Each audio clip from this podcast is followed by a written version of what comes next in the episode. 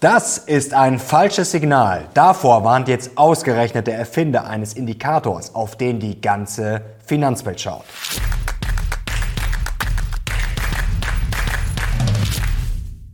Servus und willkommen zum aktuellen Briefing. Heute gibt's wieder die heißesten News und Charts rund um die Börse. Und heute müssen wir auf einen Indikator schauen, den die ganze Finanzwelt im Blick hat. Und ausgerechnet der Erfinder warnt jetzt davor, dass es dieses Mal ein falscher Alarm sein könnte. Dann schauen wir auf eine der ältesten Börsenstrategien überhaupt. Die hat 2022 super funktioniert und könnte für 2023 wieder interessant sein. Dann verrate ich euch meine Performance und wir müssen klären, ja, ob die Fed weiterhin unser Feind ist. Und jetzt legen wir los.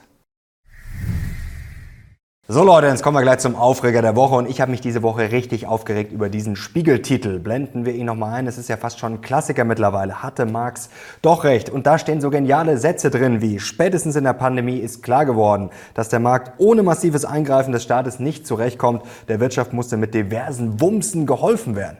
Ja, verstehe. Also wenn der Staat einen Lockdown verhängt, dann ist das natürlich krasses Marktversagen.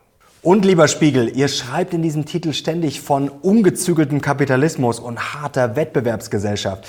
Naja, wenn dem so wäre, dann wäre diese Dame hier wahrscheinlich schon längst nicht mehr im Amt. Aber Leute, das hat natürlich auch seine guten Seiten. Keine Angst vor dem großen Crash oder vor einer Wirtschaftskrise. Wenn es richtig düster werden sollte, dann können wir uns wenigstens auf lustige Handyvideos von Christine Lamprecht freuen. Und jetzt kommen wir auch schon zum Marktbriefing und damit zu allem, was Investoren jetzt wissen müssen. Zum Beispiel, dass es eigentlich doch am Ende noch eine sehr späte Jahresendrallye gab. Natürlich streng genommen ist das jetzt im Januar passiert. Schauen wir hier auf den DAX. Aber wir wissen ja, sie beginnt eigentlich erst immer Mitte Dezember und natürlich rechnet man den Januar dann eigentlich auch noch zur Center Rally dazu. Und da seht ihr es. Seit dem Tief hier, Zwischentief 13.900 Punkte rund beim DAX, immerhin ein Plus von 4 Prozent. Und unser Mr. Long hier, der Vertreter der Bullenseite, schaut auf die Gewinner von 2022. Schauen wir hier auf die zehn besten Aktien des S&P 500. Und es gibt natürlich immer einen Bullenmarkt, auch im Bärenmarkt, zum Beispiel für Öl und Co. wie Occidental Petroleum, hier Exxon, Schlumberger oder auch First Solar. Und die Bullen sagen natürlich völlig zu Recht, naja, so schlimm war das ja eigentlich gar nicht. Also erstens, der Markt ist jetzt nicht komplett zusammengebrochen und wenn man breit diversifiziert und vielleicht nicht alles in Tesla oder Bitcoin oder sonst irgendwie eine Wachstumsaktie wie Amazon und Co. stecken hat, ja, dann gab es auch einige Gewinner. Schau mal drauf. Und zwar gab es nicht nur Aktien, die gut abgeschnitten haben, sondern die richtig gut abgeschnitten haben. Hier sehen wir oben Shipping hat vor allem sehr gut funktioniert, sowas wie Scorpio Tankers zum Beispiel oder natürlich dann auch wieder hier die gute alte Energie. Also wie gesagt, es gibt immer immer irgendwo einen Bullenmarkt. Und den gab es tatsächlich 2022 auch für eine der ältesten Börsenstrategien, die eigentlich ja wahrscheinlich in den letzten Jahren schon komplett außer Mode waren, nämlich die Dogs of the Dow. Und diese Strategie ist eigentlich sehr, sehr einfach und wie gesagt auch schon ein bisschen älter. Und wie funktioniert die? Das erkläre ich euch jetzt mal kurz. Also eigentlich ist es ganz simpel. Man schaut einfach aufs Vorjahr quasi am Ende des Jahres. Also jetzt müsste ich auf 2022 schauen. Wer ist da quasi im Dow Jones? Das ist der Klassiker, dass man auf diesen Index schaut. Man kann natürlich auch auf andere Indizes schauen schauen. Man schaut einfach, welche Aktien haben da die höchste Dividendenrendite und dann kauft man die. Die Logik dahinter ist eigentlich ganz einfach. Also das ist natürlich immer mit Blue Chips, wie zum Beispiel eine Coca-Cola ist ein gutes Beispiel, dass man eben davon ausgeht, dass solche Blue Chips nie so richtig aus der Mode kommen, aber der Kurs natürlich trotzdem schwankt. Also Coca-Cola ist mal teurer, mal billiger und wenn die Dividendenrendite besonders hoch ist, dann ist der Kurs natürlich eher nicht so gut gelaufen und dann sieht man da eine Chance und das hätte 2022 tatsächlich ähnlich gut funktioniert. Und zwar mit diesen folgenden Aktien hätte es funktioniert, blenden wir das mal ein. Und wichtig, äh, die 10 mit der höchsten Dividendenrendite, nicht nur die 2 oder 3 oder 5, sondern 10. Und hier seht ihr jetzt die Dogs of the Dow und da seht ihr einiges satt im Plus. Natürlich hat es da auch einige zerlegt, wie zum Beispiel Intel, das muss man natürlich auch dazu sagen. Aber insgesamt wäre es ganz gut aufgegangen und man wäre damit im Plus gelandet und zwar mit 1,5 Prozent. Und jetzt bleibt natürlich noch eine Frage, wenn ich das jetzt 2023 umsetzen wollte, wer wären denn da die Dogs of the Dow, die Hunde? Blicken wir mal drauf hier auf die vorläufige Liste und da seht ihr geordnet nach der Dividendenrendite oben Verizon, dann Intel, Dow, Walgreens, 3M, IBM, Chevron, Cisco, JP Morgan und Amgen. Das klingt jetzt alles ja gar nicht mal so schlecht, aber, aber, aber, da muss natürlich unser Mr. Short und die Bären müssen da gleich mal dazwischen grätschen und wir müssen natürlich auch mal auf die Verlierer schauen. Also, das ist ja alles vielleicht ganz schön, dass es ein paar Gewinner gab und dass immer irgendwo ein Bullenmarkt ist, aber es war vor allem ein heftiger Bärenmarkt und zwar für diese Aktien. Ja, und das sind natürlich Aktien, die natürlich viele Kleinanleger, Privatanleger gerade im Depot haben, wie natürlich zum Beispiel PayPal und Tesla. Und die Bären haben natürlich die FED-Protokolle gelesen von Mitte Dezember, die vor wenigen Tagen veröffentlicht wurden. Link dazu packe ich euch natürlich unten in die Beschreibung. Ja, und da sind die Bären erstmal fassungslos gewesen, beziehungsweise sie wurden eher bestätigt in ihrer bearischen Meinung natürlich. Da waren nämlich solche Ausschnitte drin. Wir können es mal kurz hier einblenden. Und da seht ihr unten schon markiert hier unwarranted, also ungerechtfertigt und easing. Also auf gut Deutsch sagen die Bären, also die FED wird weiter an ihrem Kurs festhalten und wird jetzt nicht irgendwie ungerechtfertigt wie die Fed das selber beschreibt, lockern die Finanzkonditionen und damit die Börse befeuern. Nein, die Fed will keine Rallye. Die Fed ist weiterhin unser Feind.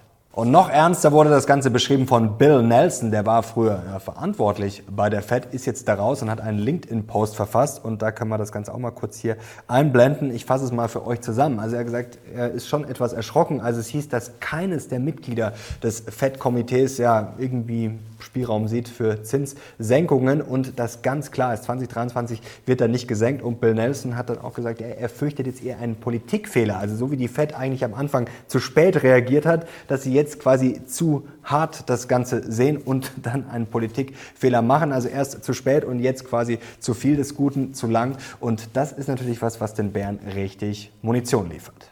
Und der Weg für die Bären ist eigentlich völlig klar. Hier unser Mr. Short schaut einfach nur auf diesen Chart und sagt, ihr werdet euer blaues Wunder auch erleben, wenn man einfach mal auf die Bewertung schaut. Schau mal hier. Denn in Bärenmärkten, ja, da muss die Bewertung halt im Schnitt ordentlich runter. Wir sind jetzt noch bei 17,7. Ja, Durchschnitt war bei 14,2. Also das könnte noch schmerzhaft werden.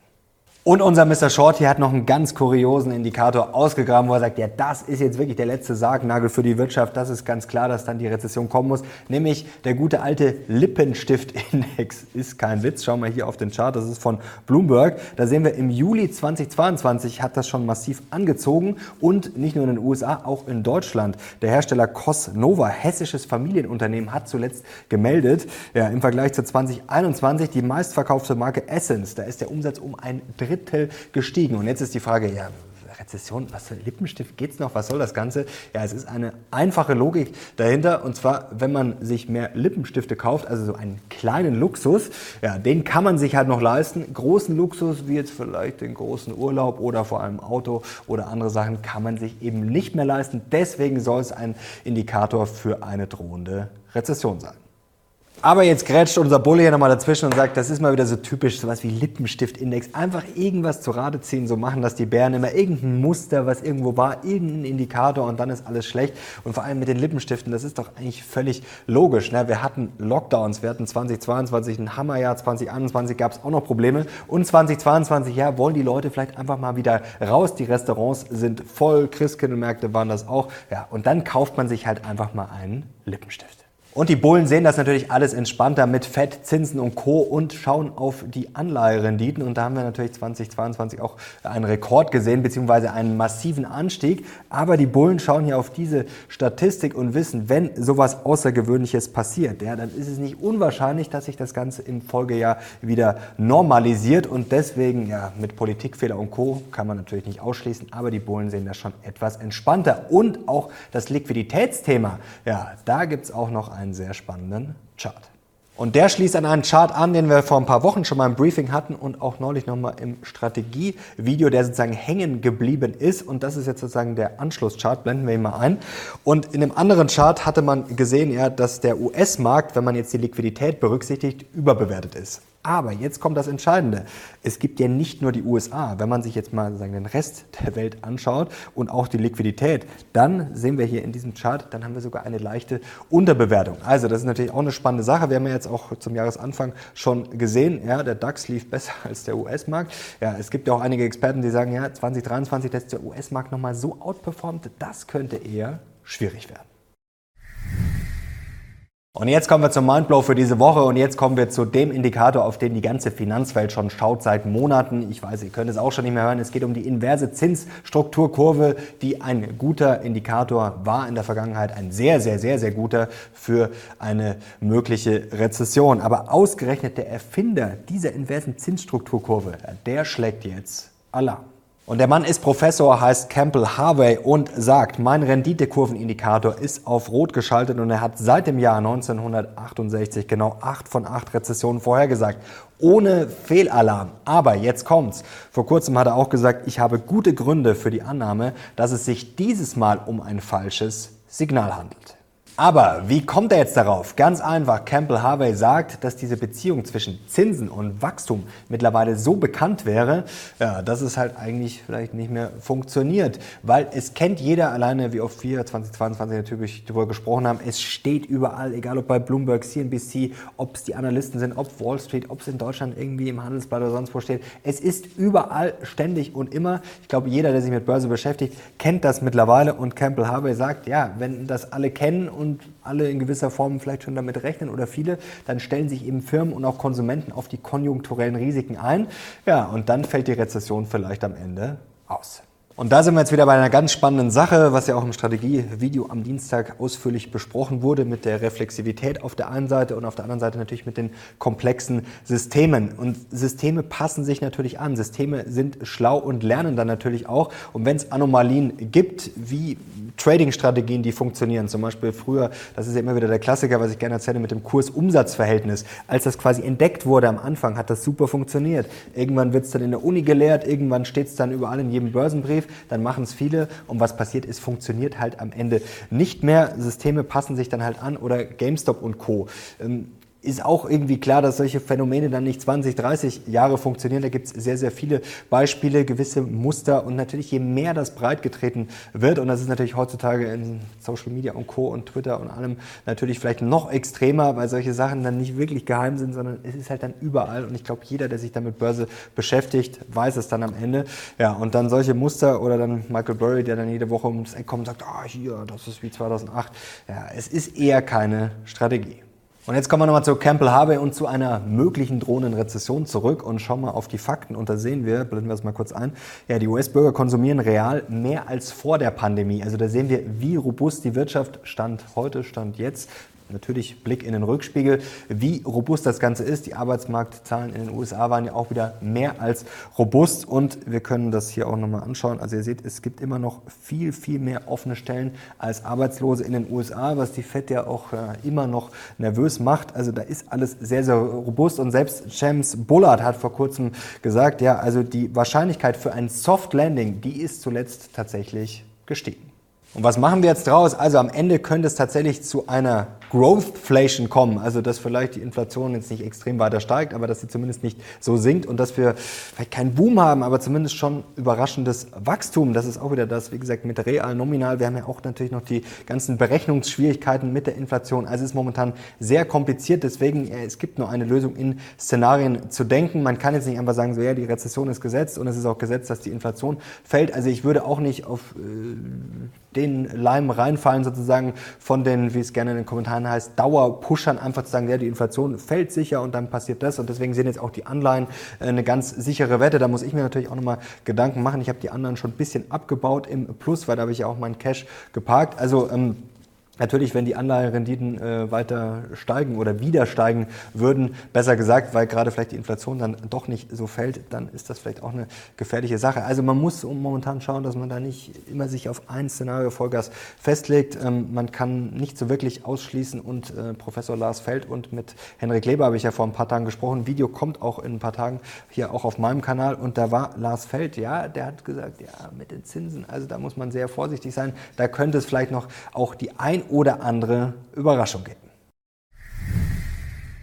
Und jetzt kommen wir zum Dossier und zu meiner Performance. Und ich kann euch schon mal verraten, Ich habe es geschafft, den Markt zu schlagen. Das war aber im letzten Jahr auch nicht so schwer und auch keine große Leistung. Schauen wir auf die Einzelaktien. Ich habe jetzt einfach hier mal die Jahresperformance. Hier blenden wir es mal ein von meinen Qualitätsaktien sozusagen. Da hat es natürlich einige ordentlich vermöbelt, wie Microsoft, Apple, Amazon natürlich sowieso, auch Walt Disney. Und vor kurzem kam die Frage so, ja, warum äh, empfiehlst du jetzt nicht Microsoft? Also erstens, Empfehlungen gebe ich gar keine ab. Wichtig, hier immer wieder der Disclaimer. Es ist keine Anlageberatung. Also wenn du irgendwelche Handlungsempfehlungen aus aus diesen Videos ableitest, dann auf dein eigenes Risiko. Ich übernehme natürlich Haftung und Risiko nur für mein Geld und für das, was ich mache, nicht für andere. Und da sieht man natürlich, Walt Disney, Microsoft kann man sich natürlich überlegen, ob man danach kauft, aber ich habe natürlich Microsoft auch schon bisschen mehr als von anderen Aktien. Deswegen muss man sich mal fragen, okay, vielleicht kann man da noch ein bisschen nachkaufen. Natürlich denke ich darüber nach, aber ich kann ja nicht immer alles nachkaufen, bis ich dann viel zu viel davon habe. Also das ist natürlich auch mal dann eine individuelle Entscheidung. Und wir sehen, dass